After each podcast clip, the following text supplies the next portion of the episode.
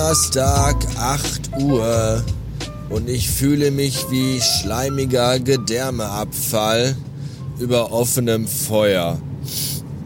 Ich weiß auch nicht, irgendwie ist das doch alles Kacke. Ich fresse jetzt seit Montag diese verdammten Antibiotika-Tabletten und renn schon seit drei Wochen mit dieser bekackten Erkältung rum, die einfach nicht weggeht und immer wie so eine Sinuskurve auf und abklingend ist. Gestern ging es mir den ganzen Tag gut und als ich nach Hause kam, fiel das wieder alles rapide in den Keller.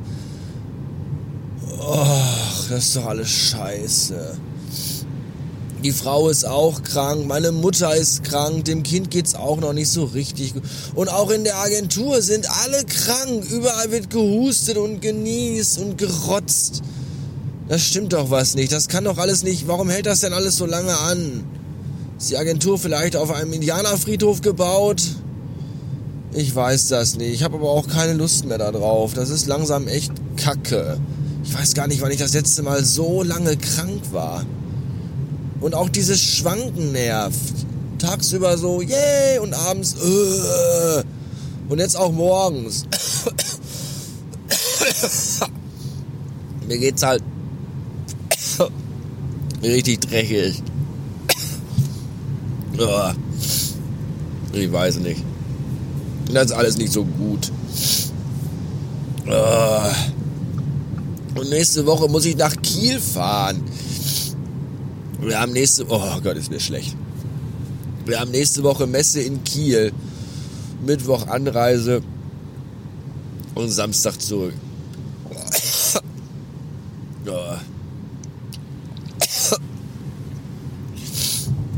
Ja, ja, all das.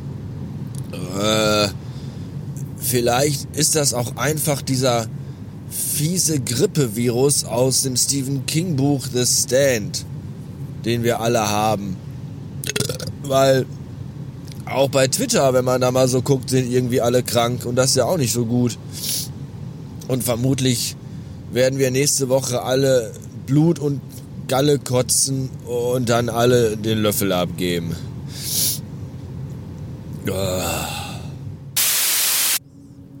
Auf Zigarettenschachteln werden ja seit einiger Zeit so ganz abschreckende, schlimme Bilder gepostet von Menschen, die rauchen, während die Kinder mit im Raum sind oder von Familienvätern, die auf dem Sterbebett liegen. Wenn man sich aber dann Frauenkind anguckt, könnte man eigentlich auch denken, Gott sei Dank, der hat's hinter sich.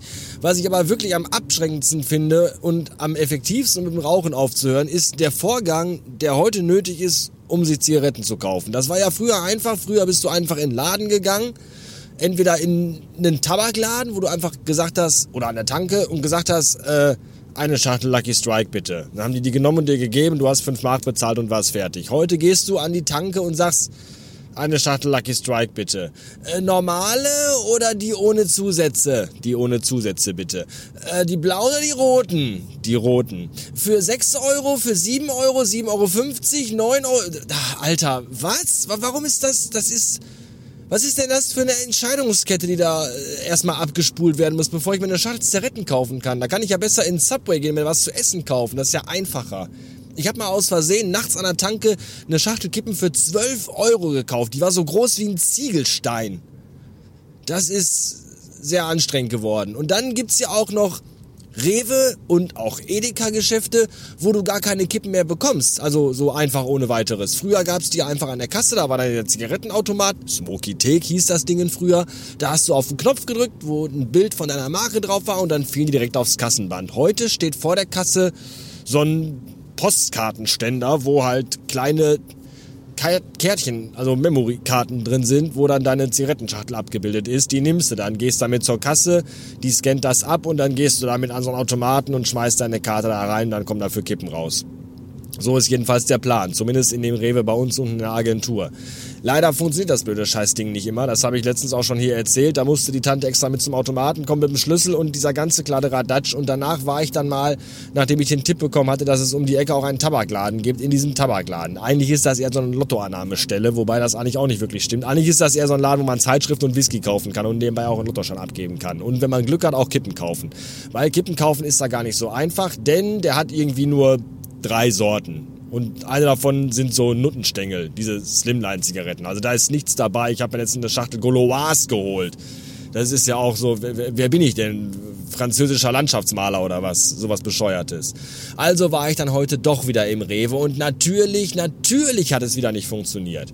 Ja, erstmal ist es so, du stehst dann da an der Kasse, ich habe ja immer dieses Glück und ich will einfach nur eine einzige beschissene Schachtel Zigaretten kaufen. Hab dann natürlich wieder so ein Lehrer-Ehepaar vor mir, die den Wagen einfach bis zum Anschlag voll haben, mich beide angucken, von oben bis unten mustern und statt einfach mal so einen Satz zu sagen, wie wollen sie eben vor, einfach überhaupt nichts sagen und sich wahrscheinlich gedacht haben, ob der nur die Schachtel Kippen hat, naja, dann hat er jetzt genug Zeit zu überlegen, ob er nicht vielleicht doch was vergessen hat. Und ich weiß auch nicht, ob das wirklich ein Lehrer-Ehepaar war, aber die sahen halt aus wie so ein Lehrer-Ehepaar. Jetzt, wenn ihr euch fragt, woran erkennt man ein Lehrer-Ehepaar? Weiß ich nicht. Die, das erkennt man einfach. Die sehen halt so aus, wie Lehrer-Ehepaare halt so aussehen.